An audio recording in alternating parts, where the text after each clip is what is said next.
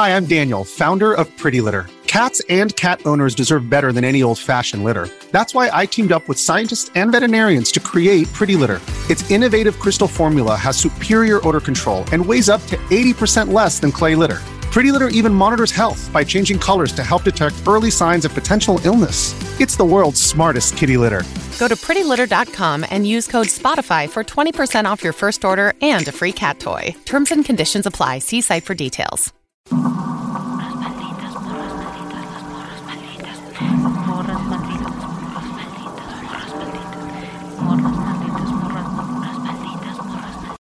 Bienvenidas, bienvenides y bienvenidos al Mictlán de las Morras Malditas. A partir de este momento abrimos la puerta a historias de vivos y muertos. Quédense con nosotras, apaguemos la luz y entremos a la noche. Güey, qué risa que quiero hacerlo lo más serio posible y tú, la la la. Es que la Yanis, para la gente que no nos está viendo, la Yanis está haciendo mímica y trato de no reírme, pero Apagando no la puedo. luz, entrando a la noche.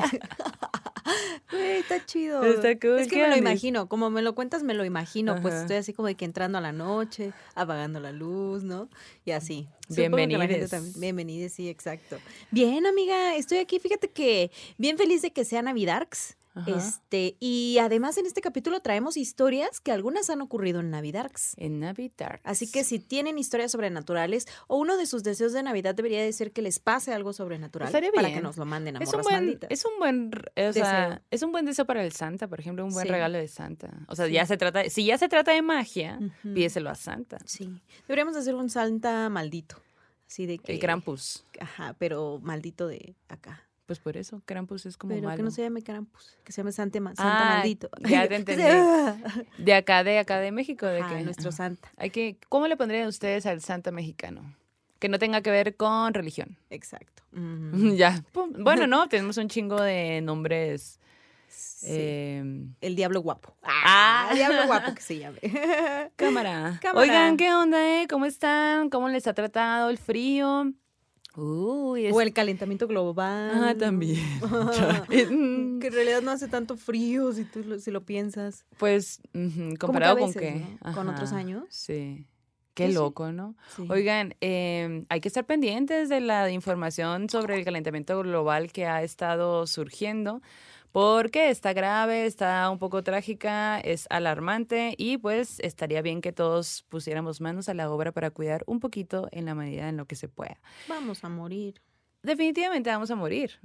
Yanis, eso es ¿Ah, sí? un hecho. ¿No somos Sí. eternos? Mm, en- por lo menos en este cuerpo físico, no. Ah, ya. bueno, está bien. Si hablamos de otras cosas, pues ya son otras cosas. Oye, y ahora con el frío Ajá. Y de que el chocolate y el cafecito Ajá. y esas cositas ricas, antoja. ¿qué pan te gusta comer? Fíjate que, a ver. De que la rosca de Reyes ya. de que De rosca una de, vez. Reyes, sí. Luego hay unas roscas que están rellenas, ¿no? Así de que les ponen quesito Filadelfia, Ah, sí, mermelada, sí, como al pan de sí. muerto.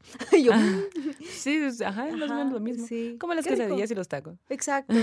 Con quesillo. Ah, sí. Con quesillo. ¿Viste que hasta hicieron unas gorditas de pan de muerto en una tienda? Ajá. No mami. Que eran como, ¿has visto las eh, quesadillas de dinosaurio? Como que se hicieron muy famosas. Creo que en Coahuila o en un- algún estado del norte. No mames. Puede que hasta Sonora haya sido.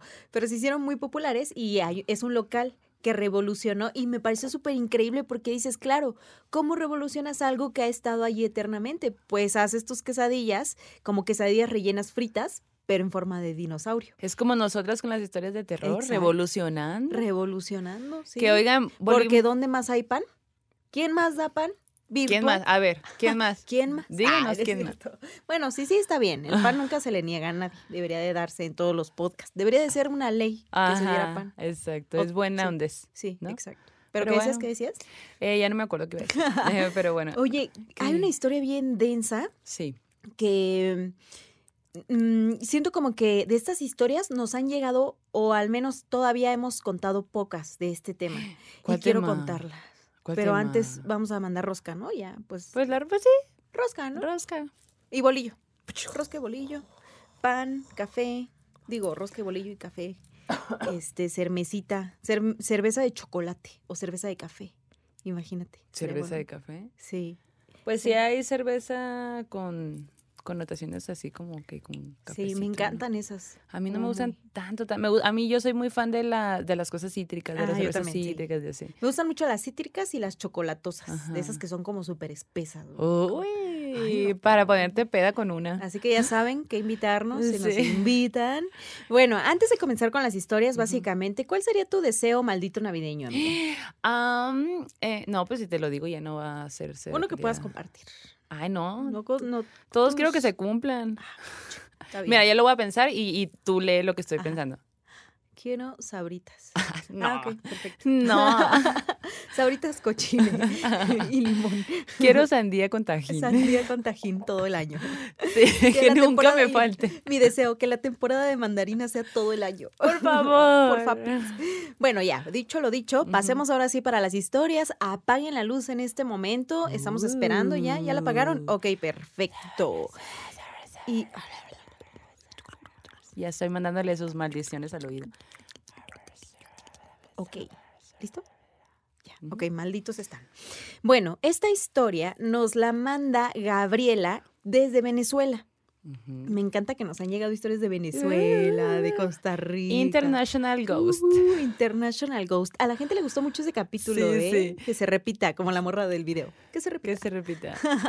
Bueno, pues ella nos cuenta que conoció nuestro podcast justo por el programa con Laura Guevara, Ah, con la compi, ¿tú crees? claro. y que de hecho padre. dice, a mí me marcó mucho ese programa porque fue muy bonito. A todas, A sí. todas, Lloramos en sí. ese programa y todo, ¿no? Güey. Ah, lo voy a volver a ver. Cantamos. Sí, es cierto. todo. Estuvo muy bonito. Hay que volverlo a invitar. Ojalá sí. le haya pasado algo sobrenatural. Laura, Hay que mandarle maldicioncitas Sí. este, espantadas. que le empiecen a pasar para que vuelva Para que nos cuente. Muy bien. Ya, enviadas. enviadas. Oigan, ¿qué invitados les gustaría que repitieran una segunda ronda? Bueno, la Grecia ya lleva como su cuarta Las- ronda. las- la Grecia, el Seco, eh, la Alexia. Alexia. Ay, te extraño, Alexia. Sí. No hemos podido verla. Hay que verla ya. Sí, hay que verla.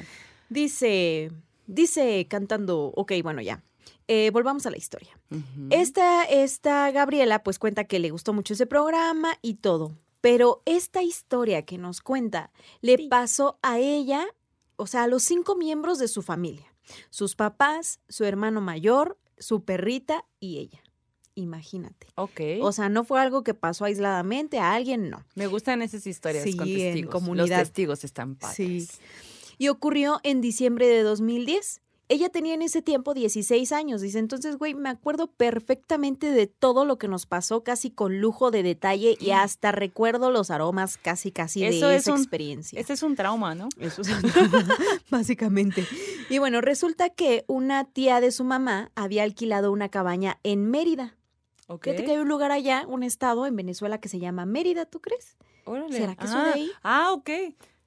Yo pensé que se habían venido a México, a Mérida, No, literal. Mérida, Ah, Mérida en Venezuela. Va, va, va, va, va. Entonces, pues la idea era irse a Mérida a pasar la Navidad, el Año Nuevo, todos juntos, todos juntos como hermanos. Y la verdad es que como la familia estaba en distintas partes del país, algunos fuera de, de Venezuela, pues se iba a hacer la super reunión. Y ellos, su familia, eh, son de Caracas. Entonces estaban planeando como de que, ok, podemos irnos en avión, llegamos a Mérida, pero en ese tiempo el aeropuerto de Mérida estaba cerrado. Entonces dijeron, no, pues no, no, o sea, no hay forma de que nos podamos ir en avión. Y curiosamente ese año su papá había comprado una camioneta. Oh. Entonces dijo el papá, güey, pues estre- estrenemos la troca. Güey, qué chidos esos viajes, ¿no? Todos juntos en bolita como hermanes. Sí, son los max.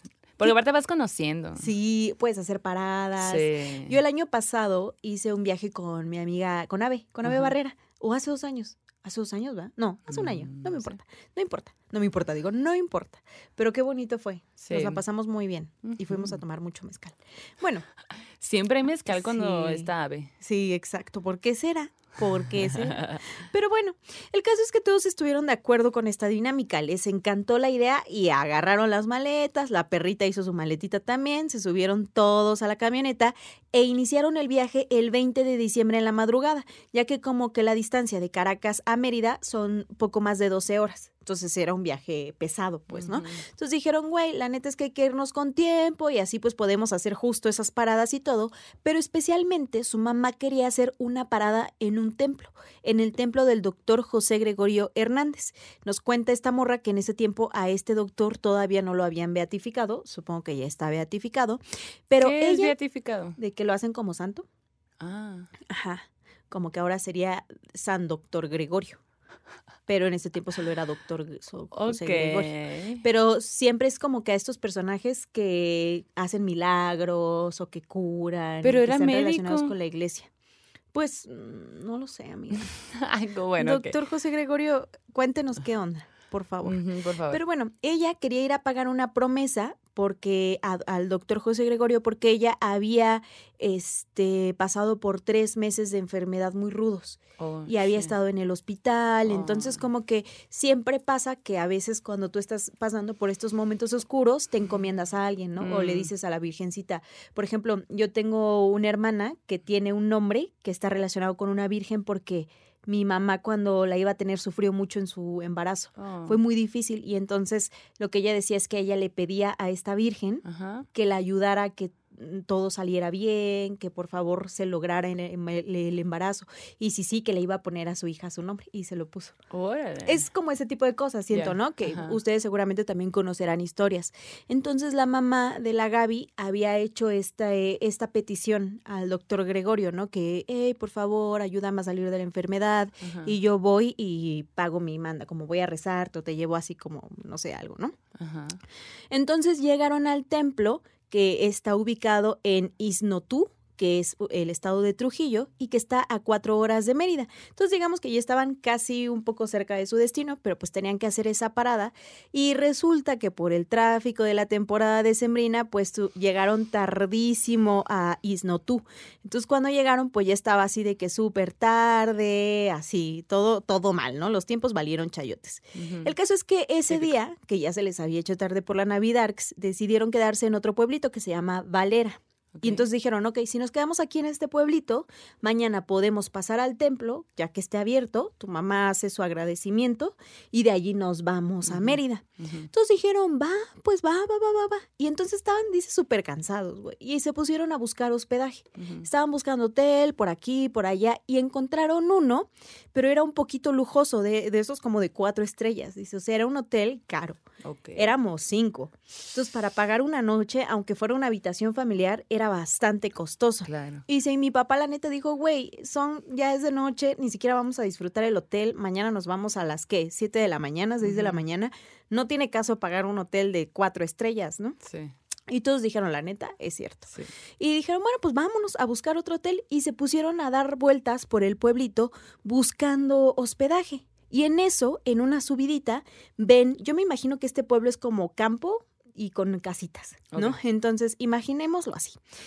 Entonces, de pronto, en una subida, ven un letrero, un anuncio que decía posada familiar, que estaba eh, alumbrado por lucecitas navideñas, de esas Ah. que se prenden y apagan, ¿no? Ajá.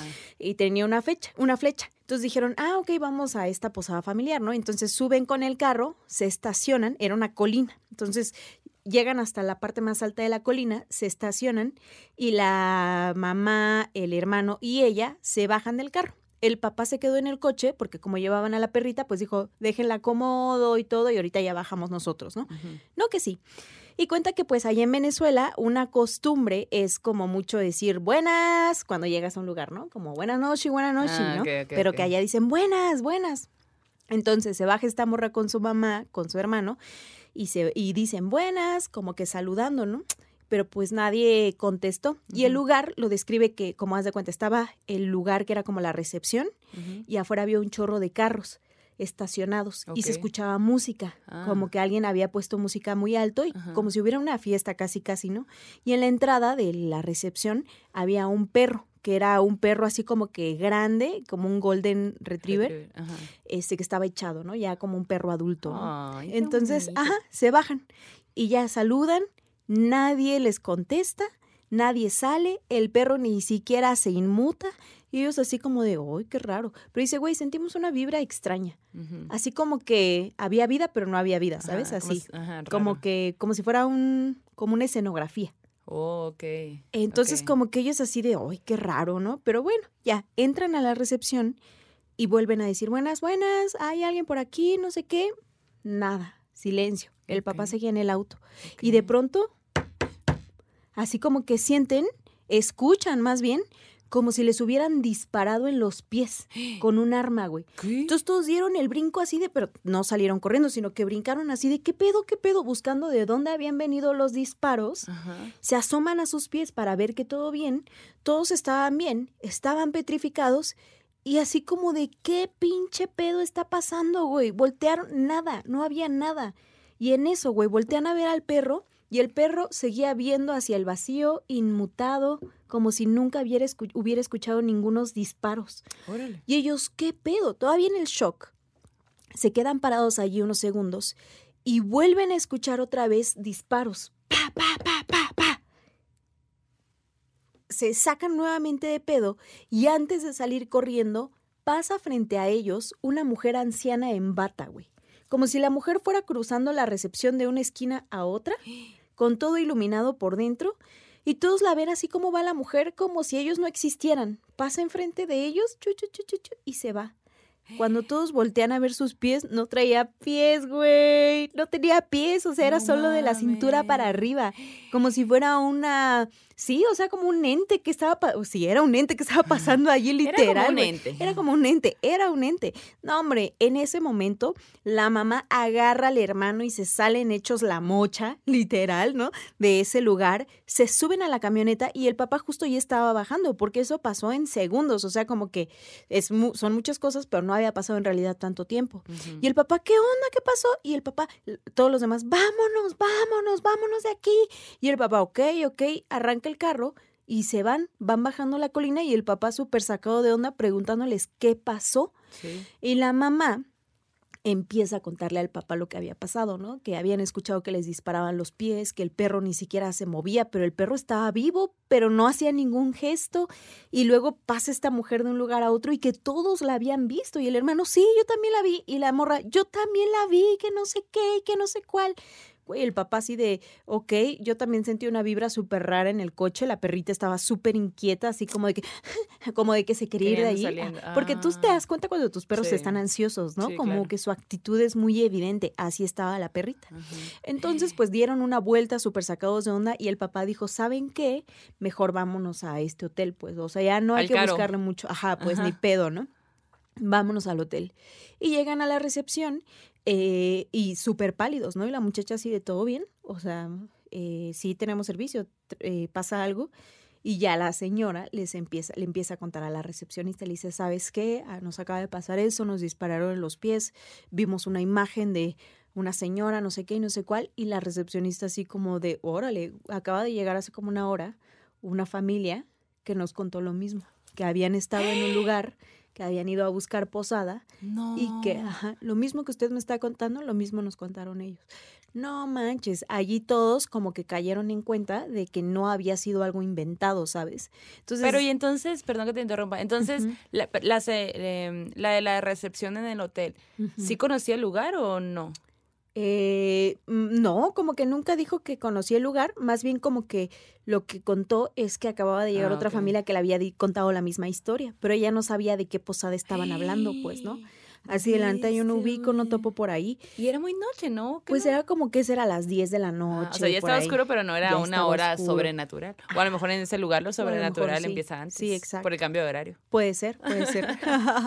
el caso es que eh, les dan la habitación, intentan descansar. La verdad es que fue difícil porque estaban súper espantados. Creo que todavía como que medio que buscaron algo de cenar por allí, de esas veces que ya ni te pasa la comida. Y al otro día eh, sí fueron al templo, ¿no? Para que la mamá hiciera la manda y todo Ajá, esto, ¿no? Sí. Pero antes de irse, dijo la familia, oigan, hay que ir a ese lugar Ajá. al que fuimos anoche, porque a lo mejor nosotros veníamos cansados, nos sacamos de Sí, pedo, a lo mejor ajá. distorsionamos la información o nos friqueamos de aokis, ¿no? Entonces, Sí. ay, eran unos disparos nada más. ¿Qué que pudo haber sido. Ni nos dieron. Exacto, ni nos dieron. o sea, vamos, vamos otra vez. Regresan a la colina y no estaba el letrero de posada familiar, suben, dieron como cinco vueltas, nunca No encontraron mames. el terreno donde estaba la posada. Entonces cuenta, esa fue nuestra anécdota y dice que incluso llegaron ya a Mérida al final con su familia y lo primero que les contaron fue lo que acababan de vivir y todos, güey, no mames, porque cuenta que toda su familia tiene el don de ver cosas. Oh, ok. Ajá, entonces para su familia no es extraño que haya este tipo de experiencias. Y es lo que te iba a decir porque mencionas que llegaron al otro hotel y, y como que intentaron dormir, aunque no Ujú. pudieron mucho. Pero es como, güey, ah, tienes hijos, pues ¿cómo le explicas a los niños que ese tipo de de situaciones, ¿no? Es como que, no, todo bien, mijito, no tengas miedo. Y Exacto, sí. duérmete. Y tú, Mm, no voy mames, baño". acabo de ver a alguien flotando. Exacto. Y ya, pues el caso es que esta morra cuenta que este a ella le han pasado un chorro de cosas, que incluso hay temporadas en las que se le aparece un duende desde que ella tiene siete años. Entonces, que si queremos nos manda esa historia y que también ha habido sustos que ha Uh. vivido con amigos y que una vez le tocó ver a una leyenda venezolana muy famosa a ella. O sea, yo estaba pensando, ¿qué leyenda podría ser? A lo mejor Mm, como... No conozco tanto. Eh, sí, no sé, no sé. Las iguanabas era de el ¿cómo se- el silbón. El silbón que nos contaba la... Ay, ¿Cómo es? Pues así su historia. Pues la neta, está muy cool. Ya entendí eh, lo que me decías al principio de que casi no tenemos historia, casi no contamos de esas historias. Y pues sí, sí, ¿no? Ajá, ¿Verdad? Bien chile, güey. Esa historia es- está como para un cortito, ¿no? Sí. Sí. De hecho, fíjate que en esta eh, hay otro podcast que eh, recomendé en algún momento y la neta vayan a escucharlo, sobre todo si quieren practicar el English. A mí me ha servido mucho para entenderlo. Se llama Spooked, eh, que es sobre historias, hacen narraciones. Y hay una historia similar a esta de unos. Güeyes que entran como una cafetería, pero como si fuera de otro tiempo, güey, ¿no? Así como que... Qué padre. Ajá, y cuando esos salen era como un lugar abandonado o algo así. Ajá, Oh, sí, sí. wow. Pero mientras tanto tenía vida, pues, ¿no? Qué bien. Como la casa de Filemón. Como, ajá, Siempre vamos a volver a esa historia, güey. Siempre. sí, sí, sí. Sí. ¿A ustedes les gustaría que hiciéramos un capítulo de este tipo de historias? Ujú. Cuéntenoslo en los comentarios. si A mí, también a mí sí. En los pueblos también hay de este tipo de historias, o sea, mm, como de gente que entra a las cantinas o a las cuevas y sale años después, ¿no? Oh, O- sí, sí. o- ah, sí, claro, claro, sí. claro, claro. Sí. Yo nada más fui por cigarros. Ah. Ah. Muchos papás. Todos los papás. Sí. Ay, no. Oye, te quiero contar una historia Ok, está bien, acepto. que viene directamente desde Querétaro. Querétaro. Querétaro. Querétaro, le dicen luego, ¿no? Querétaro. Querétaro. Querétaro. Oye, pues esta historia la manda Lisa Escárrega. A ver, ajá. Mm, Y A eh, ver, la Lisa, cuéntanos. te voy a contar lo que dice la Lisa. A ver. A ver, Em, la Lisa. A ver. Es que más bien no sé si, bueno, el apellido a lo mejor lo dije mal. ¿Escárcega podría ser? Escárcega, ajá. Puede ser que sea o Escárrega. Escarga. Ujú. ¿O Azcárraga? Ah, Azcárraga Jan. Ah, directo desde su televisora. no. Oye, bueno, em, básicamente ella nos cuenta varias cosillas que le estuvieron pasando a ella y a su familia en su casa. Ajá. Entonces resulta que, pues, en la casa donde ella creció, su mamá y su familia siempre mm, tenían esos pequeños momentos donde había ruidos y como que nadie se lo explicaba, Ajá. pero tampoco nadie lo cuestionaba. Ok. Como que, sí, de- escuché, Ah, sí, es el fantasma. sí, como que sí, ya escuché, pero no me quiero ir a asomar. Oh, qué miedo. Ay, qué miedo. Bueno, Ajá. bien intenso el fantasma. ¡Ábreme! Quiero ir al baño. Papel. Dice que, pues bueno, eh, una de las cosas, vamos a empezar por el principio, antes Bueno. de su nacimiento. ok. Su mamá está embarazada de ella. Esto fue en el 99. Ajá. Su mamá estaba embarazada, ella tenía eh, hermanas, ma- dos hermanas, mm, pues obviamente más grandes, y eh, en la casa en la que vivían había tres habitaciones. Entonces, en una de esas eh, llega la tía, una tía, hermana de su mamá, y se queda a vivir una temporada ahí.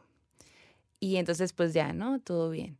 Dice que un, su mamá le cuenta que una noche, en la madrugada, empieza a escuchar como si en la sala estuvieran niños jugando con el triciclo y así, pues, ¿no? Y tenía, pues, dos niñas. Ella aparte Ok, está bueno, embarazada. Ajá. Eso es posible que fueran los niños. Exacto, ajá. O sea, es lo primero que pensó, ¿no? Como que, ah, pero también era muy de noche, era muy madrugada, pues como que, ¿por qué se levantarían a jugar? ¿Sabes? Como... Sí, sí, sí. Entonces, como que este momento donde te despierta el ruido, te quedas ahí unos minutos esperando a ver, ¿sí? ¿Sí estoy escuchando esto o no? ¿O qué pedo? Y, y, no, pues sí lo está escuchando. Entonces ya como que se para, ya de que embarazadilla y todo.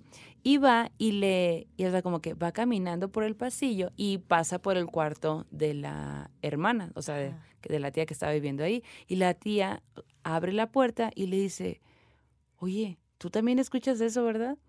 Y, y la mamá le dice, sí, sí. No son las niñas. No, porque resulta que cuando ella se levanta, va y checa el cuarto de las niñas y las niñas están dormidísimas, pues, ¿no? Ajá. No, no son las niñas. ¿Qué hacemos? No sé. Ay, ¿qué hacemos? Ay, mmm. bueno, el caso es que como que estaban entre bajas tú, bajo yo. No sé qué. La, la. Piedra, papel o tijera, sí. a ver quién baja. De que yo soy embarazada, no me puede dar un susto. yo estoy haciendo un bebé, no puedo bajar. Ajá. No, pues más bien como que se abrazan y bajan juntas, ¿no? Ajá.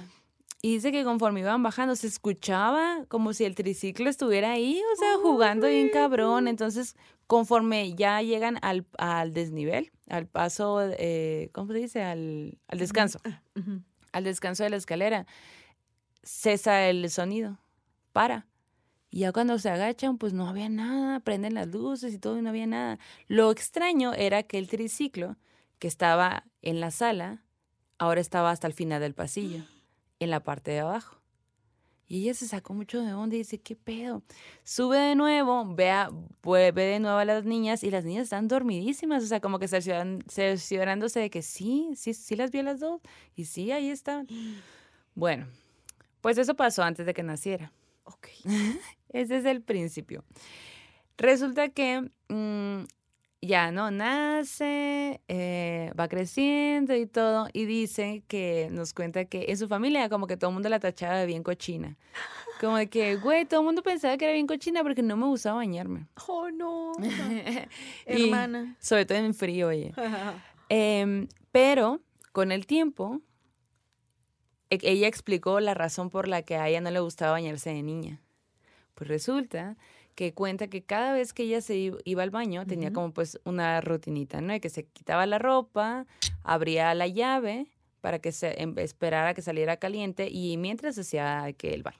Uh -huh. Y pasaba algo bien curioso cuando hacía eso, porque era ella me, ella como que lo cuenta como si en ese momento que está ya en el baño esperando que salga el agua caliente, como si un chicloso sobrenatural llegara a la parte del baño. No manches. Y fuera el ambiente tan, tan pesado, tan pesado, tan pesado, que ella sentía que necesitaba cerrar los ojos, o sea, como que se libera la energía y necesitaba cerrar los ojos.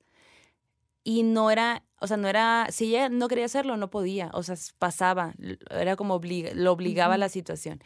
Y cada vez que lo hacía, cerraba los ojos y era como si estuviera en otro lugar, aparecía en otro lugar. ¿Qué? Ajá. Ajá, qué loco, ¿no? Ajá. Y obviamente ella se espantaba un chorro y, y obligaba a su cuerpo a hacer movimientos para que se despertara. Y cuando abría los ojos, estaba de nuevo en el baño. Wow. Son cosas como raras que le empezaban a pasar. Y decía ella que cuenta que mm, siempre le pasaba. O sea, cada vez que iba al baño y a bañarse, eso era lo que le pasaba y por eso no le gustaba, pues, ¿no? Uh -huh. Era muy común. Hasta que empezaron a cambiar ciertas cosas. Un día, como alrededor de los 6, 7 años, ella estaba en el baño, hizo la misma rutina, se estaba quedando como que dormida, empezó a cerrar los ojos, llega a este otro lugar uh -huh. que, que, menciona que en donde aparece cuando cierra los ojos, y a lo lejos empieza a escuchar un montón de gente, como si hubiera una reunión allá afuera, así, y pues se saca de onda y conforme pues se queda más tiempo ahí en ese espacio, empieza a escuchar que le dicen, ven, ven, ven. Obviamente ella se súper asustó y, le va, y se despertó, ¿no? Y eso era lo nuevo que estaba pasando, ¿no? Cada vez que, o sea, como que varias veces, uh -huh. otra vez. Y el ven le asustaba un montón y la despertaba. Y un día eh, mientras se bañaba, ah, pues ella empezó a hacer sus teorías, ¿no? Seguramente me pasa esto porque me baño a esta hora. Si me baño más temprano, a lo mejor y no me pasa. O sea, como que hacer sus truquillos ahí para, pues, intentar Sí. que, la, que no te pase eso y aparte, pues, a quién le cuentas y cómo, o sea, ¿sabes?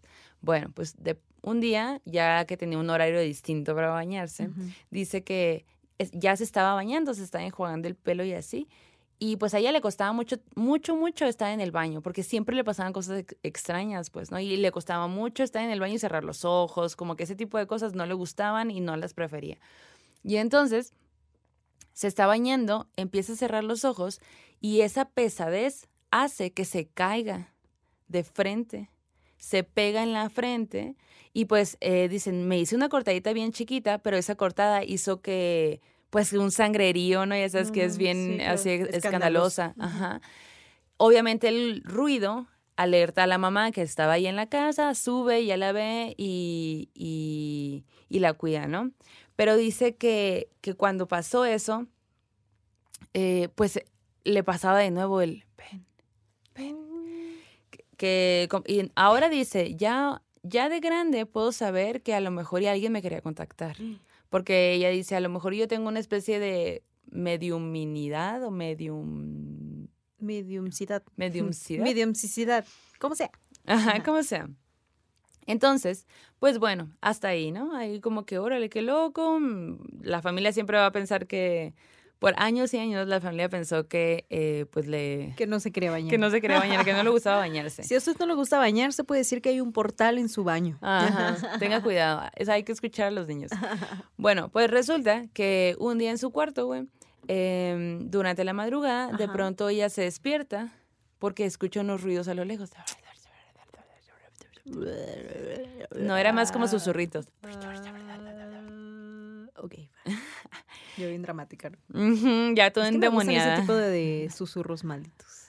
Ajá. Eh, bueno, y la cosa es que escucha los susurros y, y cuando se despierta, cuando abre los ojos, se da cuenta que su hermana está hablando con alguien que está dentro del closet.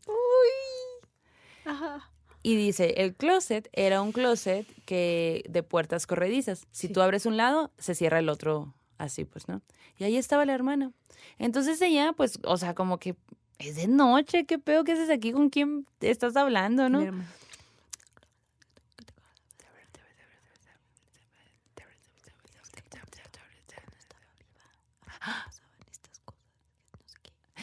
La vas a despertar. Ajá. Entonces, eh, después de esta interpretación de lo que seguramente estuvo Y el escuchando. Oscar es para- sí, claro. Ajá. Bueno, la cosa es que eh, ella se saca de onda, voltea, se da cuenta que es su hermana, porque incluso anda vestida así, pues, o sea, era su hermana. Entonces, pues le dice, ah, ya, o sea, como que déjame dormir, ¿no? Como que guarda silencio, déjame dormir. Y porque obviamente se, se, se sacó de onda, así que como que primero la vio, no dijo nada, tuvo un momento porque decía, ¿qué está haciendo? ¿Con quién está hablando? Y ya dijo, ya, ya, shh, quiero dormirme, ¿no? Y en eso, güey, la hermana la voltea a ver y dice, güey, yo jamás había visto a mi hermana de esa forma. O sea, mi hermana tenía una mirada súper penetrante. Me volteó a ver, era de noche, todo estaba oscuro y me dio miedo la forma en la que me vio. Yo obviamente me tapé así, que me tapé bien cabrón y, y este, empezó a sentir como si su hermana se acercara cada vez más, pero a la par que sentía como que estaba viniendo hacia ella con ella tapada hasta así que hasta la cara.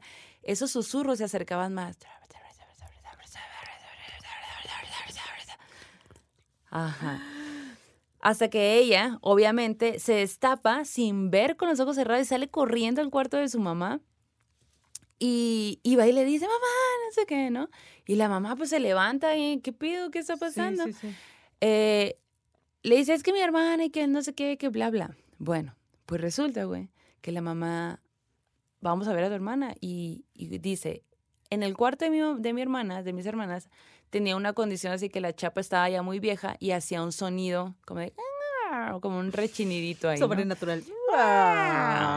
Los sonidos de las puertas siempre son muy así. Sí. "Ah". Entonces cuando lo cuando abre la puerta la señora, ella recuerda, ah, claro, pues este sonido siempre es característico de cuando se abre la puerta de, Ujú. del cuarto. Y entonces como que en un, en un segundo dijo, yo no escuché nunca que se abriera ni que se cerrara la puerta, pues, ¿no? Ujú. Entonces, que abre la puerta la mamá y, y no, pues sus, sus hijas estaban ahí acostadas, las dos profundamente dormidas. Guau. Y ella se queda de que sí es cierto. Yo no escuché la que la chapa se abriera en ningún momento. ¿Qué Claro. pedo? ¿Qué pedo? ¿No? Obviamente, dice, yo vi a mi mamá que se estaba asustada, la neta, y que quería aparentar que no, pero o sea, yo la vi asustada. Sí. Y bueno, pues se fue a dormir con ella, ¿no? Claramente. Y luego, güey, eh, pasa que en un momento su hermana entra a la escuela del turno de la tarde. Ujú. Y entonces siempre ella, como muy buena hermana, la esperaba así como que, ay, pues si vas a hacer tarea, yo te acompaño para que no te quedes sola. Y en, eh, en una ocasión ella salió temprano de la escuela, la hermana había salido temprano, entonces dice que pues ah, se pusieron a ver una película de terror. Y déjame ver, eh, la película de terror era mm, Actividad Paranormal. Típico. Ajá, también tú. Entonces dice que pues se pusieron a verla y, y que así, ¿no? Entonces ya, acaban de, de verla y luego la hermana le dice, ¿sabes qué? Me tengo que poner a hacer tarea porque pues ya, para después Ya dormirme, ya estuvo, Ajá. ya estuvo de cosas. Entonces ella, pues su ritual era siempre acompañar a la hermana cuando estaba haciendo tareas.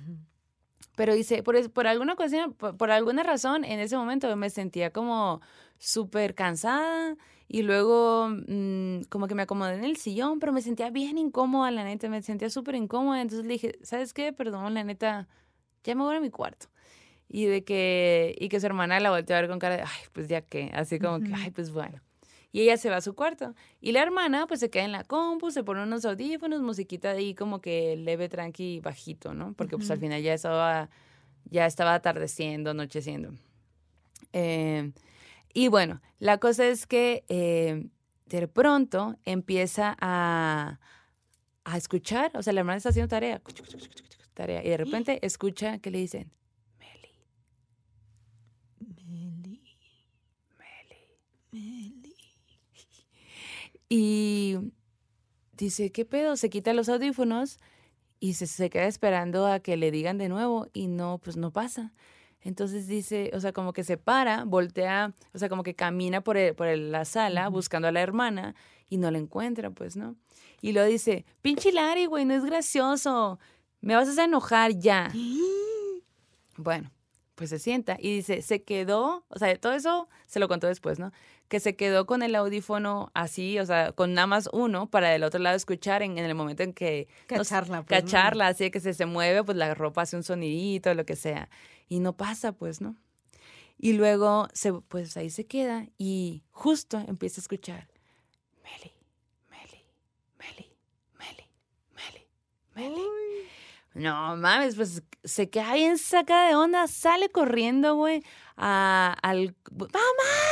¡Mamá! Sale corriendo, la mamá se, se espanta de que, ¿qué pedo que está pasando? Güey, pues es que me está espantando y que no sé qué, la, la, la.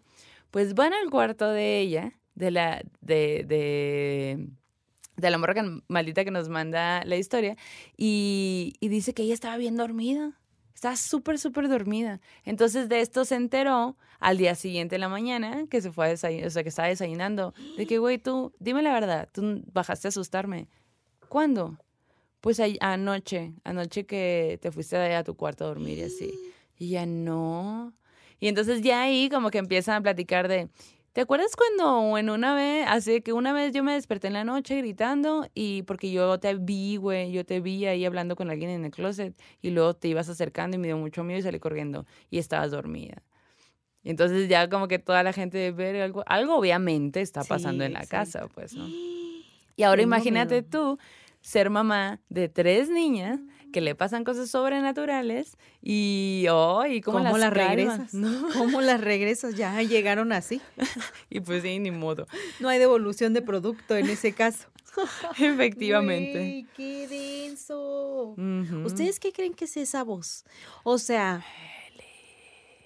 Sí, ¿cómo, ¿cómo se imaginan ese susurro? Yo me lo imagino como. Meli. Uy. Meli. A ver, Meli, ya que escuchaste esta historia, dinos cómo Sí. era el susurro. Exacto. Mándanos un audio con tu susurro. Como para tener la, la versión más original. Ajá. Pero bueno, estas también están chidas, ¿eh? Ay, no, qué denso. Gran historia, ¿eh? Y mira, desde antes de nacer en esa casa había algo. Ya había algo así, Ujú. pues ajá, o sea, como que igual y ella dice, no sé si es la casa o más bien es como que igual y, y algo que tenemos nosotras o que nos va siguiendo. Yo como que, ta- eh, bueno, ha- hace una referencia ahí de que, de que igual y ella dice que en eso que sentía en el baño, igual y era como una especie de viaje, tele- Sí. como transportación o algo por el estilo, ¿no? O como si hubiera un portal energético allí, ¿no? Justo en esa parte. Ay, güey, ¿Alguna de ustedes tiene ese ti- algún tipo de historia parecida? Estaría padre Sí. Analizar eso, ¿no? Sí, sí, sí, Y totalmente. aparte, sobre todo porque era una niña, tenía 6, 7 años. Pues, ¿no? Exacto. Oye, hay otra historia que nos las que nos la manda este Itzel Romero Ajá. Y ella eh, me dio mucha ternura porque nos mandó su historia hace ya varios meses y luego nos mandó otro correo diciendo "Mm, no ha salido ninguna de mis historias, pero mira, este es el Este momento. es el momento, Este morrilla. es el momento. Y bueno, ella nos cuenta que, eh, bueno, la primera historia la titula ella La bodega de semillas. Vamos a leer solo una, vamos a guardar las demás para futuros capítulos. Pero Y bueno, su historia dice lo siguiente. Mi familia materna es de un pueblo pequeño que aún en la actualidad hay muy poquitas personas que viven allí. El pueblo se encuentra entre Veracruz y Puebla y la comunidad siempre ha estado rodeada de eh, monte, de mucha vegetación, más abajo corre un río, entonces ya sabrán que es un excelente ambiente para todo Ujú. tipo de leyendas, para todo tipo de apariciones y dice, claro que tengo esas leyendas, claro que tengo esas historias. Excelente ambiente. Excelente ambiente, excelente servicio. Cinco- Estamos en un excelente ambiente para que pase algo sobrenatural. Exacto. Excelente servicio, cinco quesillos. y bueno, el caso es que en esta ocasión dice, les voy a contar algo que no tiene que ver con una leyenda. Me voy a enfocar en una historia que tiene que ver con duendes, dice la morra. Uy, y que esto pasó hace más de 30 años y se lo contó su mamá. Ujú. Resulta que su mamá vivía a una calle de una casa muy grande que en la esquina tenía una bodega también muy amplia. Esa familia que vivía allí era de las más acaudaladas en el pueblo, ya que se dedicaban a la recolección, limpieza y almacenamiento de semillas. Ok. Eh, y semillas como trigo, maíz, calabaza, pues todo lo que se consume en la zona. Pues resulta que el matrimonio, que era dueño de este negocio, nunca había podido tener hijos Oh. y ya eran bastante mayores cuando la mamá de Itzel era niña. Entonces la mamá recuerda que todos los días llegaban camiones cargados de semillas y depositaban esas semillas en las bodegas que daban hacia la calle. Y todo bien con eso. Ajá. Pero lo curioso es que todo el pueblo conocía a esta familia como los señores de los duendes. Ajá, así les llamaban. Y así como de que, ah, los señores de los duendes, los señores de los duendes. Y resulta que les llamaban así porque decían que ellos tenían un trato con los duendes para que sus plantaciones dieran semillas y que fuera como que eh, próspero, ¿no? Como que la cosecha se diera y que, y que como que a los duendes les convenía porque también era alimento de ellos, ¿no? Entonces como que la familia hacía tratos con ellos y que la señora trataba a los duendes como si fueran sus hijos Ah. y que las bodegas eran su área de juego de los duendes, güey. Imagínate eso. Y bueno, Cortea nos cuenta Itzel que su familia no tenía mucho dinero por aquellos años y que sus tíos eran siete, así que siempre, siempre había alguien disponible para hacer algún trabajo y que saliera pues para poder llevar una lanita extra a la casa. Entonces, en una ocasión, un maestro pasó por la casa y que le pregunta a la abuelita si alguno de los tíos podía acompañarlo a la escuela de este profe a limpiar y este y que él le iba a pagar por ese servicio. Entonces la abuelita le dijo, sí, claro que sí, mire, aquí le mando a dos de mis hijos, que eran dos mujeres, eh, su tía y su mamá, Ajá. Y un hombre que era el, era el único tío hombre, ¿no? De, eh, de la familia. Entonces, pues se fueron a la escuela de estos profes, que está justo enfrente de las bodegas de semilla y que está también justo en el borde del pueblo. Entonces dice, mis tíos estaban limpiando cuando de repente mi mamá vio pasar como a un niño chiquito por la puerta del salón que estaba limpiando. No le dio importancia porque la primera, eh, porque la primaria está justo en el mismo terreno que la escuela de los maestros. Entonces dijo, ah, pues puede que haya como que un niño corriendo por aquí, Sí, claro. ¿No? Ajá, ajá. Entonces, pues parece que sí estaba bastante coche el lugar y se prolongó la limpieza y ya casi estaba anocheciendo cuando de repente su mamá ve pasar a otros niños corriendo. Pero pues por la hora ya se le hizo raro porque dijo, o sea, ya en ese momento ya no hay niños en la escuela, pues, Claro. y tampoco es como que se queden allí en la escuela todo el día, ¿no? Ajá, o sea, a lo mejor los niños sí juegan, pero no ya en este terreno, ¿no? Sí, sí. Entonces como que se le hizo muy extraño y decidió salir del salón y vio a estos niños que estaban jugando y corriendo entrar a las bodegas. Entonces ella como que en un reflejo les gritó, ¡Hey! No pueden entrar allí. Pero los niños ni siquiera la pelaron. Así como de que dice, güey, eran niños súper chiquitos. O sea, mi mamá los recuerda como niños chiquititos, ¿no? Entonces como que ella así de, mm, ¿qué pedo con eso? Y ya, pero pues terminaron de limpiar, el maestro les pagó y ya iban hacia su casa cuando empezaron a escuchar los hermanos muchas risas que provenían de las bodegas. Exacto. Los hermanos de su mamá le dijeron que no hiciera caso porque eran los duendes y que se fueran mejor a la casa. Pero su mamá, así de que curiosa, güey, quería saber si sí eran los mismos niños que ella había visto pasar. Y le dijo a sus hermanos, oigan, espérenme ahí en la esquina y voy a ver cómo están los duendes. Y ya ahorita yo los alcanzo, ¿no? O sea, y, y a ver qué pedo, ¿no? Ajá. Y dice que sí, que se fue. Y a ver qué pedo. Ajá, y se subió en unos costales que habían dejado y pudo ver por la ventana en los montículos de semillas que había personitas saltando, bailando, con gorritos puntiagudos. Dice ya, güey, eran como adultos, pero muy chiquitos. En ese momento sintió que alguien la bajó de los costales y resulta que era su abuelita, güey. Que como la abuelita había visto desde la casa cómo habían salido los niños y vio todo lo que su mamá quería hacer y que se estaba asomando, pues la abuelita se espantó y dijo, no, no manches, o sea, voy a ir a ver a estos muchachos a ver qué están haciendo, ¿no? Entonces fue a bajarla y alejarla de allí y le dijo, no está bien que tú veas a los duendes, déjalos tranquilos porque si no ellos te pueden venir a hacer una travesura. Entonces no está bien, le, su- le dijo su mamá, no está bien meterte con estas criaturas. Entonces su mamá se enteró que hacía unos años cuando... mm, em, y- ¿Qué? no, pues nada, que su mamá dice que pues esta historia se la contó hace algunos años, pero que esa enseñanza que le dejó la abuelita, pues, o sea, la mamá de su mamá, Ajá. fue como de que, güey, tienes que respetarlos porque Claro. si no, te van a venir a hacer este Algo. travesuras. Ajá. Y de hecho, hace dos años o un poquito más, fallecieron los señores Mm. de las semillas, pero cuentan que murieron ya muy viejitos Órale. en una edad muy avanzada, hace más de dos años, este, pero que dice, güey, toda la vida gozaron de excelente salud, o sea, al final no se les dio eh, la posibilidad de ser padres, madres, ma- padre y madre, pero que pues vivieron siempre con sus duendes. Guau, quiero ver una fiesta de duendes.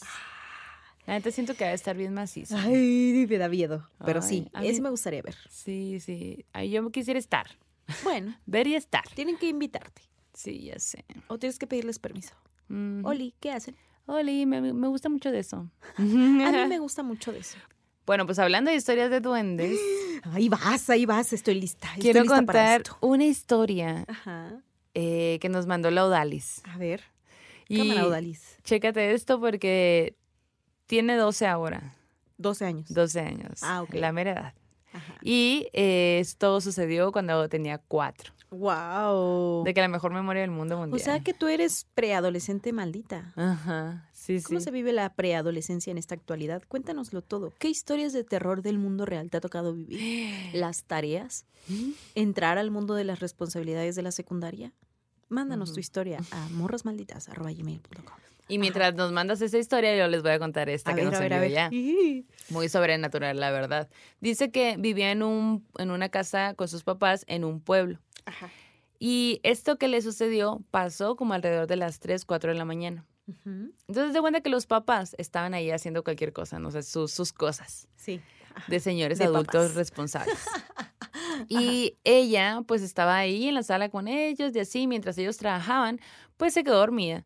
Así que en el sillón se quedó dormida. Y conforme fue pasando el tiempo, pues los papás dijeron, "Mm, vamos a dormirnos. Mm, bueno, mm, la despertamos. Mm, no. no, pues se ve bien a gusto aquí en el sillón, que se quede aquí, vámonos nosotros. Bueno, Ajá. pues ya los papás se van a dormir y que no sé qué.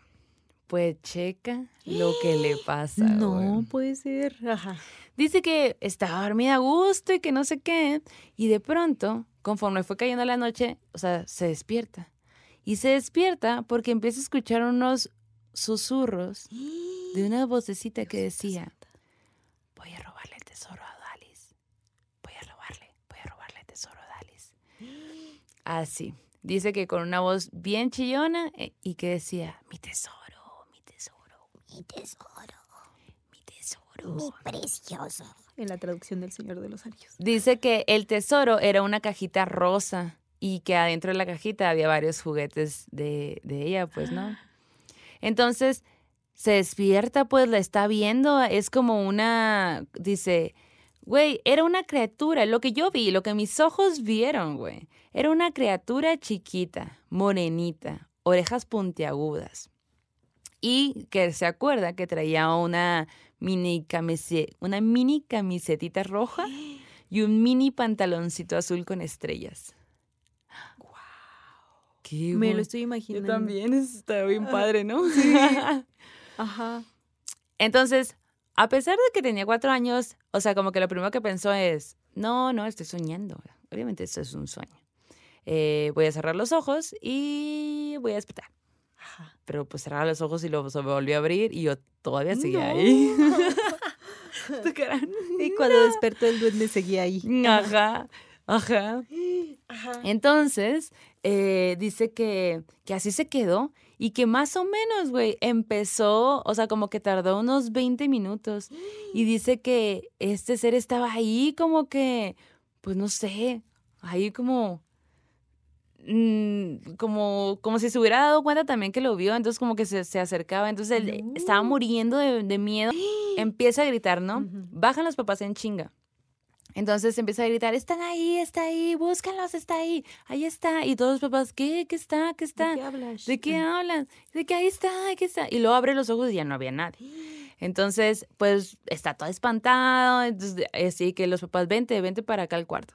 Bueno, pues ya, que se va al cuarto y que ella está así que, ah, todas, imagínate la adrenalina de lo que acabas de ver, estar tan chiquita, no saber qué onda, Sí, claro. despertarte de esa forma. Uf. O sea, ajá, es muy agotador, muy estresante todo, ¿no?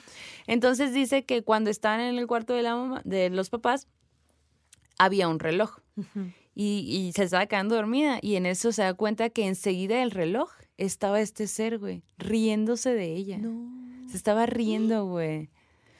Y entonces lo que hace ella es, o sea, como que paralizarse, abraza a la mamá y se queda así como que acurra- acurrucadita con la mamá porque dice, güey, tengo mucho miedo y no me están creyendo, pues, ¿no? Bueno, pues resulta que años después, Ajá. la mamá, o sea, eso pasó cuando tenía cuatro, ahora tiene doce. La mamá le cuenta que, porque hablaban de la situación de que mamá, yo me acuerdo que cuando tenía cuatro me pasó esto. Y lo vi, y Y su pantalón, y su Ajá, y lo recuerdo, o sea, Ajá. es un trauma esto también. Sí. mamá, estoy traumada. Y que la mamá le dice, es que no te quería decir en su momento, pero pues es que fue un duende. Porque resulta que la mamá lo había visto ya varias veces en la casa, güey. Y pues imagínate, tienes una niña súper chiquita, pues no le puedes decir nada más, ah, ten cuidado con el duende. Pues no, pero tampoco esperaba, o yo no sé si la señora no esperaba que, pues que se le fuera a aparecer a la niña. No mames. Qué loco. Qué fuerte. ¿Seguirá eh, viviendo ahí en esa casa? No lo menciona, pero pues a ver si, Sí, sí, puede sí. que sí, ¿no? O sea, como que en esta historia me huele a que sí, a que está en, en esa situación. Pudiera ser Oye, que Morra, sí. pues si vuelves a verle, por favor escríbenos, porque la neta estaría bien chilo que tener la actualización de esa historia, ¿no? Las actualizaciones malditas. Oye, qué loco. Ay, muy loco. Oye, y en el terror en corto, ¿me ayudas a poner el audio? Puede ser, tal vez, a lo mejor. Porque este terror en corto está bueno y nos las envía René Elizabeth. Y bueno, ¿qué tal van con el susto en lo que pones el audio? sustos que dan gusto. ¿Cómo van con el pan? ¿Cómo van con el café? No olviden darle like a este episodio, suscribirse al canal, eh, compartirnos con sus amigos y enemigos. Así que si tienes a alguien que te cae bien mal, mándale, mándale este capítulo. También les agradecemos mucho por sus superchats que nos mandan cada semana. La verdad es que se super rifan. Gracias por este hacerlo posible. Hola morras, primero que nada, pues linda noche o lindo día, no sé cuándo vayan a escuchar esto. Eh, me quiero presentar, me llamo René, soy de Querétaro y les quiero decir que me encantan mucho sus podcasts. Ah. O sea, desde que los escuché ya no he parado y ahí me tienen cada miércoles escuchándolas. Somos adictivas. recomendándolas a todo el Nosotras y el pan. mundo. uf, Entonces, pues, Y ni modo. y ni eh, primero les quería agradecer por todo el tiempo tan genial que me hacen pasar escuchándolas. Ah. Me siento como en una plática de amigas. Amigui. Y en el último capítulo, ustedes mencionaron que no había ningún problema si hablábamos alguno como de cinco minutos o algo así. Y pues yo pensé que yo tengo una historia, pero es muy cortita. Entonces, pues se las quería contar. A ver. Ah, antes de la pandemia, eh, estábamos con mi mejor amiga, habíamos planeado ir al cine a ver la de La Maldición de la Llorona, como de los del mismo del Conjuro. Y pues ya habíamos planeado todo, que quiénes nos iban a llevar y todo eso. Entonces ya estamos en el cine. Y es un cine pues que es solo, o sea, no es una plaza, ni mucho menos. Entonces solamente está el cine ahí de que la mitad. Entonces, pues ya íbamos a comprar los boletos y todo. Nos iban a dejar a las dos en la sala, porque pues no es como que seamos muy grandes. Entonces nos iban a dejar a las dos en la sala. Y nos acercamos y compramos los boletos. Decía que la sala estaba totalmente sola. O sea que íbamos a tener la sala para nosotros y faltaban como que 10 minutos para que empezara la película. Entonces dijimos, ah, pues nos toca este la sala sola, todo está bien, aparte en un cine pequeño. Y bien emocionados nosotros de que, ay, la sala sola nos va a tocar. Entonces nos metimos y pues estaba completamente solo, como decían. Pero am, en la fila en donde elegimos nuestros asientos había una señora atrás, justamente, o sea, sola, con unas palomitas y todo sentada. Ah, bueno. Nosotros dijimos como, ah, pues no, que estaba solo el cine. Y pues no importa. Nos sentamos y estábamos las dos ahí bien tranquilas hablando y como que se nos acerca una señora y nos dice, ay, ¿vienen solas? Después me paso ahí enfrente con ustedes o algo así, dijo. Y nosotros nos quedamos como que, ah, no, pues, ok, así como que, ah. Igual no podemos sí, hablar, No señora. sé qué. Pero pues estaba muy raro porque, pues, o sea, no había nadie. Iba a empezar la película y solamente llegaron cuatro personas más. Una señora con su hija más enfrente, como tres filas enfrente, y una pareja que se fue hasta atrás, ¿no? Ya sabemos, juventud lujuriosa. Entonces se fueron hasta atrás. Y pues vimos la película muy tranquilo y todo. O sea, nos gustó y todo eso. Y se acabó. Nunca prendieron las luces de la sala. O sea, jamás. Y como era un cine pequeño, pues entrabas por donde salías. O sea, era así. Entonces, la mamá y la hija se pararon, se fueron y la pareja de arriba salió corriendo. Pero se fue, o sea, se fue corriendo, así como, como si los estuvieran persiguiendo, no sé, porque nos espantamos así por la pareja. Entonces nosotros nos quedamos ahí en la sala y dijimos, ah, pues nunca prendieron las luces, quién sabe qué. Y nos paramos como para despedirnos de la señora y volteamos hacia atrás y ya no había nadie. O sea, pero nadie, nadie. No estaba ni la señora, ni su bolsa, ni las palomitas. Y aparte es lo que yo decía, o sea, tuvimos que haberla visto salir en algún momento porque sabes por dónde entras. Y se nos hizo súper raro que la pareja de atrás saliera corriendo. Entonces nosotros nos quedamos como que, "Mm, ok, porque nunca pues, prendieron las luces. Entonces nos salimos muy tranquilas de que, ah, bueno, no sé qué. Y como su papá nos iba a recoger, de que le estábamos contando a su papá y nos dijo, yo creo que sí se les apareció la llorona en el cine. Entonces, papá sí, todavía. quiero solo contar porque pues se me hace muy raro. O sea, hay muchas cosas que yo diría como, ah, se coló la función o algo así. Pero también hay demasiadas cosas que me dicen, no pudo haber sido nada más eso. O Claro. hasta su presencia, como que justamente donde nosotras estábamos sentadas atrás, llegamos y ella en esa fila, en los asientitos de atrás. O sea, eran como muchas coincidencias. Y eso fue algo que me ha pasado, porque no me suelen pasar cosas así. Entonces, pues, espero que les haya gustado, las quiero mucho. Oh. Y espero luego verme en su podcast. Y voy a seguir viendo mucho, mucho sus podcasts y a seguir recomendándolas. Yeah. Adiós. Adiós. Adiós. Pues no te vas a ver, pero sí te escuchaste. ¿Qué tal? Qué loco, Qué loco, ¿no, güey? Sobre todo por lo que dice ella, ¿no? Así como de, o sea, compramos las entradas y nos decían que no, que la sala estaba sola. Entiendo que después de que llegaron y que pues que haya llegado la señora con su hija y la otra pareja, pues que lo hayan comprado después de que ellas los compraron. Pero cuando ellas compraron, les habían dicho que no había, que estaba sola la sala, pues. Y llegaron y ya había una señora. Sí. Eso estuvo raro. Qué loco, güey. Tengo miedo. Tengo miedo. Oye, y. Ay, no.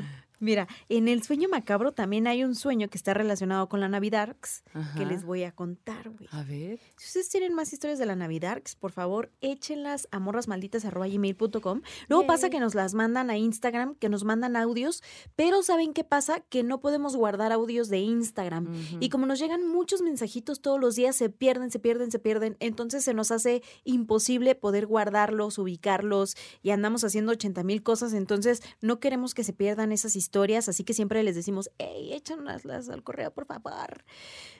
Y bueno, amiga, en el sueño macabro, Liz XTH nos manda una historia bien tétrica, güey, que también pasó justo en estas épocas de la Navidad. Es que hay magia. Hay magia en estos momentos. Mira. ¿ya, ya viste pasar esa Sí magia? vi, sí vi. Así- sí Ahí va otra, ¿ya la Ah, viste? un regalo. Este es un regalo.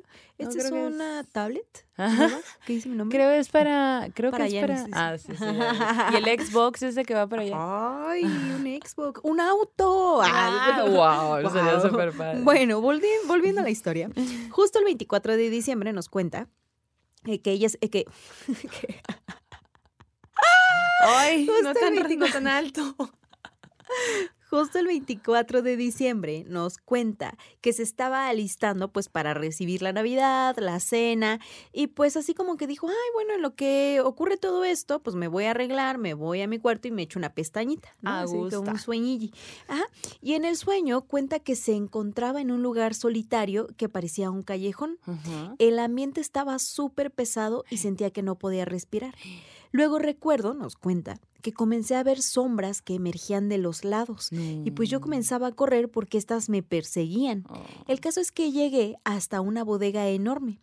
Recuerdo que adentro de la bodega había unas criaturas pequeñitas y rojas con los ojos totalmente negros y tenían sangre saliendo de sus bocas. Mm. Estas criaturas se encontraban debajo de una jaula enorme que estaba sobre fuego. En la jaula se encontraba mi familia gritando por ayuda. ¡Ayuda! ¡Ayuda! No. ¡Ayúdenos!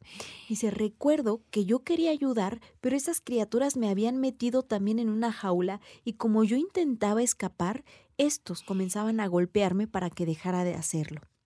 Lo siguiente que fui, eh, lo, lo siguiente que vi fue que había fuego y veía a gente quemándose en este fuego. Estaba tan, con tanto, con tanto miedo que seguí escuchando a mi familia también pedir por ayuda y yo no podía soportarlo. Comencé a llorar hasta que me desperté y cuando desperté estaba llorando. Uy, qué tenso. Sí, lo primero que hice fue abrazar a mi perrito y seguir llorando, obviamente.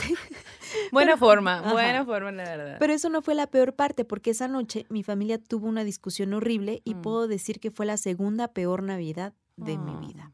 No sé si el sueño tuvo algo que ver, si era un aviso de que pasaría algo así, no lo sé, pero jamás voy a olvidar ese sueño, eh, jamás voy a olvidar esa pesadilla y tampoco voy a olvidar esa terrible Navidad. Oh. ¿Tú has tenido Navidades feas? Sí. Al chile sí. La neta siento que es normal en todas las familias. Yo que como sí. que, ajá, sí. Pero fíjate que también he pasado Navidades en mi casa viendo la tele, comiendo palomitas, Sí, yo también. so forever alone. Ajá. Ah, bueno, Forever Alone no. Pero sí como que, ajá, como Navidades. Más bien, no es que sean horribles, Ujú.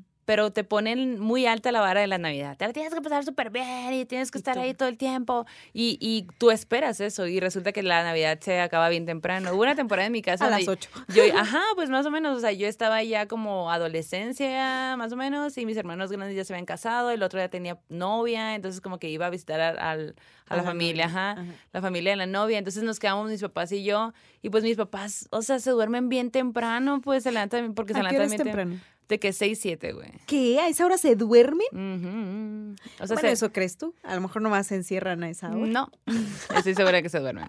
Y tú los escucho roncar. Sí, ajá. Siempre, güey, así. De hecho, si tú llegas a mi mamá al cine cerca de esa hora, ya, no la va a ver, no va a ver la peli. Pero ¿qué tal a las 3 de la mañana? Sí, Despierta, Haciendo, haciendo, café. tortilla. Ya a las 3 de la mañana tiene la comida hecha y todo, así. ¿Hace café de olla o café No, normal? acuérdate que ya casi no se, eh, no se usa la olla. Café de olla. Ah, ok. Ajá, no, por café. Ok. Café acá. Eh, bueno, Entonces, más bien siento que es una expectativa muy alta la que, la que maneja la tele. Sí. De que, uh, te tiene que ser felicidad, te tienen que regalar miles de cosas y Sí. eso implica la Navidad. Y no, no necesariamente, ¿no? No. O sea, la Navidad es que te la pases bien, de la forma en la que tú puedas pasártela bien con las posibilidades que tenga Sí. cada quien. Y el chiste es estar, pues, en un momento a gusto. O con alguien con quien, o sola, Solo, solo. ajá, sí, A mí- o sea, yo me la acompañado muy bien sola, Ajá. porque no hago ningún plan y de verdad eh, la posibilidad de estar echada en la cama Sí, haciendo nada es tan viéndote una peli. Ajá, exacto. Eso, porque sí me ha pasado que pongo las de mi pobre angelito, ¿no? Las típicas. Que nunca falte y luego después Titanic. con tu caguama. Y ¿Sabes qué me gusta mucho a mí? Ah. A mí me gusta, a mí me gusta mucho de eso, de que ver las clásicas pelis con un Baileys, güey. a mí me gusta Ah, ¡ay, mucho ese, esa combinación siempre en Navidad, como que se me Sí, hace cool. rico. Y luego pues yo tengo esta eh, onda con mis sobrinos Ajá. de que siempre pues como básicamente cuando ya dejaron de ser tan tan niños Sí. que ya tenían retención de más horas de tiempo en la tele. Que ya puedes hacer este embrujos con ellos. ¿no? Sí, ya nos podemos a jugar a la Ouija, ya sabes, cosas normales. no, pues más bien como que empecé, a- y yo ya me había venido a vivir a, a la Ciudad de México, eh, como que empecé a, cada vez que regresaba de Navidad, agarraba de que una semana y vamos a hacer un maratón de algo. Entonces yo les mostraba, Ah. hicimos maratón de Harry Potter, del Señor de los. Anillos, y era mi momento como para convivir con ellos, pues, sí, ¿no? sí, sí. Eh, y cool, porque compramos un montón de, papi y de papitas, soda. O sea, neta, era una semana de engordar más y de que no puedo hacer nada. Tengo un compromiso con mi sobrino. Entonces, está cool, pues, esa, esa tradición. Está padre. chido. Y ahora crecieron, ya tienen novias y es como que... Aburridos. Bueno, pues, cuéntenos qué hacen ustedes en la Navidad y mientras tanto pasemos al arte Sí, y también un poco de... eh, no hay que sentirnos mal por, por pasar Navidad solas, soles, solos, porque la neta, pues, es de- se trata de pasarla bien. Sí, Entonces, si a ti te hace súper feliz comer pollito en Navidad, Hazte cómete pollito, tu ajá. pollito y tómate tu coca o lo que sea que te guste, pues no, ese es el punto. Achiuch. Ese es el punto de la magia. Bueno, y en este arte terror, arte terror, les voy a hablar un- de un escultor. A ver.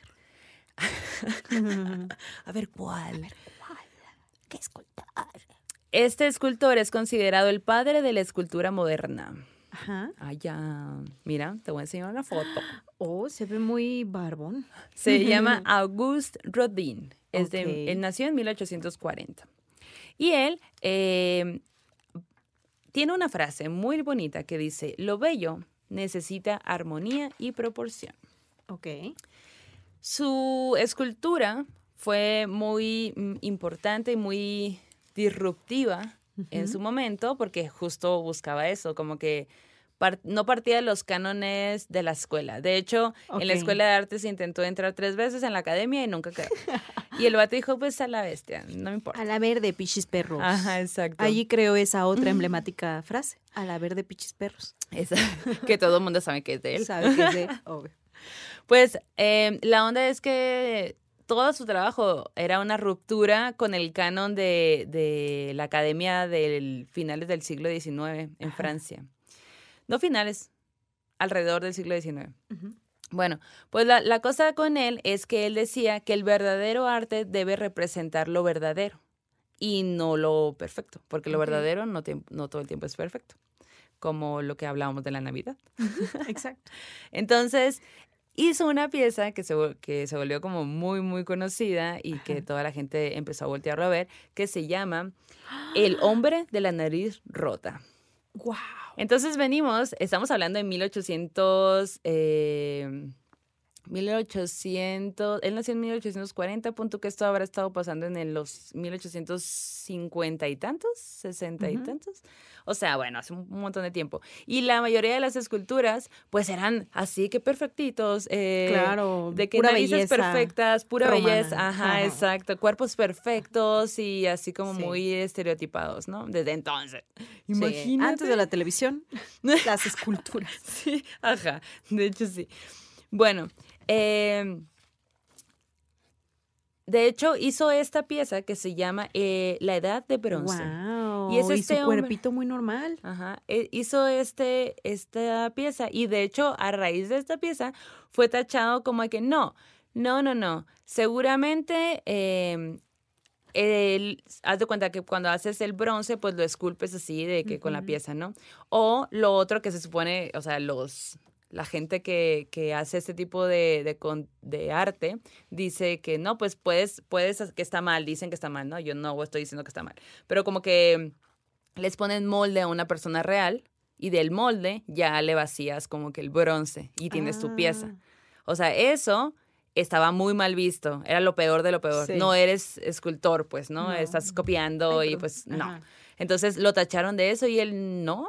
Entonces empezó a construir otro tipo de piezas donde decía, no, me no, encanta esa. yo lo hago porque estoy plasmando la realidad, pues no, no quiero intentar ahí este, figurar que todos somos Claro. perfectos porque no es así.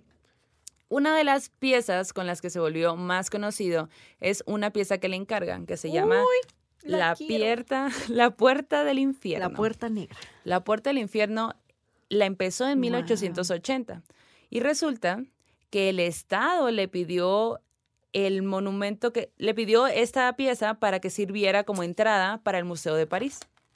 Entonces, eh, él trabajó con esta obra hasta el fin de sus días. Y aparte, eh, fue como, o sea, la onda era como que la puerta plasmara el infierno de Dante. Órale, ok, ok. Entonces, conforme fue pasando el tiempo, fue eh, desmenuzando la puerta, porque ya la viste, es grandísima. y tiene y un chorro de detalles. Ajá, tiene un chorro de detalles. Entonces fue desmenuzando los detalles, como que, ok, aquí voy a poner tal cosa. Entonces hacía la pieza en grande de ese pedacito de la puerta, ¿no? O sea, pero sí la acabó. Ajá. La hizo desde 1880 a 1917, güey. 1880 a 1917. Sí, le costó. Pues es que imagínate. Fue como su sagrada familia. Es una pieza que está, la puerta es de bronce, 6.35 metros de alto y 4 metros de ancho. Wow. Y resulta que hay ocho fun- eh, fundiciones de bronce. Hay diferentes versiones, ¿no? Que se encuentran uno en el Museo de Francia, otro en el Museo de Estados Unidos, otro en el Museo de Suiza, otro en Japón, uno en Corea del Sur y uno aquí en México, güey. ¿En dónde? En el Somaya. ¿Vamos o qué? Vamos. Entonces, si andan por acá, en la Ciudad de México, la. Netflix, eh, vayan a darse una vuelta. Está impresionante. Yo no la, no la he visto en persona, hay que ir. Vamos, sí, hay que ir. Pero lo que se ve en, en las imágenes, oh, Que son como réplicas serían, ¿no? Sí, son, Ajá. ajá, sí, ese es lo, las funden, pues, ¿no? Agarran, hacen lo que se El supone molde, que, ajá, el ajá. molde, ¿no? Hacen el molde y las fueron replicando. Solamente hay ocho, la original y, o- y estas otras Qué ocho, cabrón. ¿no? Pues vamos a la puerta del infierno. Vamos. Así de que, ¿qué onda? Nos vamos a la puerta del infierno, así plan de domingo, ¿no? De que no puedo, no puedo ir a misa, mamá. Tengo que ir a la puerta, a la puerta del infierno. Porque Tengo mis amigas, las morras malditas, me dijeron que fuera. Y yo, Y tu mamá te va a dejar ir. Claro. Obvio. Dile, es arte, mamá, Es, es arte. arte. no, Oigan, no me entiendes, mamá. tú puro no me entiendes. Tú puro no me entiendes. Oye, y para despedirnos, quisiera hacerles una recomendación que da miedo, pero que también nos habla en otras, en otras lenguas, en otros idiomas. Y es que fíjate que hace ya varios tiempo, el, nuestro compa de Leyenda Urbana me invitó a su podcast. Entonces eh, estábamos platicando, hablamos de espantos y todo, vayan a escucharlo. Y al final hizo una recomendación de un librito que yo no conocía, pero que me pareció súper bonito, eh, que se llama mm, 晶晶晶晶 Relatos Mixtecos de la región de Santa María, Yucuiti, en Oaxaca. Órale. Entonces, haz de cuenta que un vato llamado Alcíbades López hizo una compilación de cuentos muy cortitos, algunos de ellos de mm, relatos que han pasado en la comunidad, pero otros que hablan acerca del diablo. Por ejemplo, uno de los eh, uno de los relatos dice, acá en la comunidad el diablo no es como que este ser diabólico que aparece con llamas y todo, ¿no? Acá en la comunidad comunidad, el diablo es un señor muy elegante, es el que tiene más dinero que todos. el guapo. guapo, el guapo. En mi corazón también es igual. Sí, exacto. En el mío también. El caso es que cuenta que lo que hace este diablo es que siempre está buscando amigos, sea de día o sea de noche, y que siempre está buscando amigos a los cuales les ofrece dinero a cambio de su amistad. Entonces, como que la gente cuando Y acepta, mm, jalo. Ajá. Y cuando la gente acepta, hace que esta gente tenga dinero, pero también hace que esta gente se vuelva muy ambiciosa. Oh. Tan ambiciosa que se pierde en Ay, esa no, ambición. bueno, ¿no? yo no jalo. Ay, mejor no. Exacto. Regálame dinero sin pedirme nada a cambio. Ay, ¿Por qué, güey? Ajá. El caso es que eh, lo chido es que, haz de cuenta, está el relato, que es muy cortito, y también vienen ilustraciones que Ah, están me muy chidas, que son de Jessica Berenice, ella y- Gutiérrez, ella hizo las ilustraciones, pero en la página siguiente está escrita en mixteco. Entonces tienes la versión en español y tienes la versión en mixteco. Este es un Mm. libro gratuito. ¿No? Eh, puedes descargarlo, puedes tenerlo ahí en tu computadora, en tu celular, puedes ver las ilustraciones. Es una edición que hizo digo, el gobierno, entonces pues pueden descargarlo. Les vamos a poner ahí el link en ¿Cómo, redes sociales. ¿Cómo lo busca la gente? Relatos mixtecos de la región de Santa María, Yucuiti, es Y-U-C-U-H-I-T-I, Yucuiti. Y de hecho hay banda maldita que nos escribe de Tlajiaco, que está cerca de por allí, eh, y de toda esa zona de la Mixteca. Hola. Y otro de los relatos que a mí me gustó es uno que se llama Cucubi, que es sobre un ave que dicen que es el ave de mal agüero. En muchas Oh. regiones existen estas creencias, ¿no? De que hay aves o que las mariposas, en algunas malamente las matan, Ay, ¿no? Lo cual está muy feo. O a las polillas, ¿no? O las polillas, sí. Pero lo que aquí nos cuenta es que la gente sabe que cuando esas aves te están rondando es porque en 20 días va a pasar una desgracia o algo. Pero lo que hace la comunidad es que las ahuyentan con sus ollas ahumadas con chile y así. Entonces, cuando las, los cucubis huelen eso, dicen, ay, a la verga, me, me voy. Mejor no Adiós". le voy a avisar. Adiós. Igual va a pasar. Ajá. Igual pasar. culeros, ¿no? Ajá. Exacto. El caso es que cuenta, cuenta eso y me pareció muy particular Sí, cómo es que ahuyentan el mal agüero. O- y al final, pues dices, si son cosas que van a pasar, pues ni modo, ¿no? Van a pasar, ¿no? Pero Sí. esa es como la creencia de la población. Y justo se llama cucubi porque es el sonidito que hace el ave. Yo no lo he escuchado, pero me imagino que sería algo así como cucubi, cucubi o cucubi. ¿Cómo sería? Cucubi, cucubi, cucubi, cucubi. Así, ¿Quién algo sabe? así. Bueno, quién sabe. Sí, Pero bueno, por ahí escuchan a uno, grábenlo y nos lo Sí, mandan. nos lo mandan. Pero el caso es que ese- esa es la recomendación. Muy bien. Vayan a verlo, es Qué padre. gratis, descárguenlo. Y yo creo que es como un librito ideal para que le lean a sus morres malditas chiquitas. Mm, sí, y para que vayan practicando. El mixteco. El mixteco. Qué Sí, padre, sí, qué bonito. Y ya, pues esa es la recomendación. Y ya, amiga. pues vamos a dormir. Ah, Vámonos a dormir. como si nada hubiera pasado. Porque aquí luego espantan. ¿eh? Yo viendo mi reloj imaginario. Sí, espantan. espantan aquí. aquí. en este, en esta vida y en este reloj imaginario. dimensión. Sí, exacto. Sí. Pues ya es la hora de despedirnos. Muchas gracias por habernos acompañado en este capítulo. Sí. Mándenos sus fotos de la Navidad. Todo este mes nos encantará recibir sus noticias desde allá donde anden. Y bueno, amiga, Que les lleguen bonitos regalos. por favor, eso es lo que se espera. que el eso Santa se se rife con la magia. Exacto. Que los duendes desaparezcan y... Un auto. ay, ¡Un auto! Una tablet. Una tablet. Un celular. Bueno, lo que usted quiera. Y le pones maldito al final y ya, mira, con eso así como de... Un celular maldito. Ah, Exacto. así, así. Oigan, pues nos vemos la próxima. Vayan con su diosa, dios, dioses, entes, seres, transportes virtuales de preferencia, que este aquelarre ha terminado. Hasta la próxima. Hey, ¿qué onda, bandita? Gracias por escuchar este capítulo de Morras Malditas. No olviden seguirnos en nuestras redes sociales como arroba morras malditas. Yo estoy como arroba la Yanis Mérida con J. Y yo como maldo maldita. Hasta la próxima. ¿Quieres regalar más que flores este Día de las Madres? The Home Depot te da una idea. Pasa más tiempo con mamá plantando flores coloridas, con macetas y tierra de primera calidad para realzar su jardín. Así sentirá que es su día todos los días. Llévate tierra para macetas Bigoro por solo $8.97 y crece plantas fuertes y saludables dentro y fuera de casa. Recoge en tienda y sigue cultivando más momentos con mamá en The Home Depot. Haces más, logras más. Más detalles en homedepot.com diagonal delivery.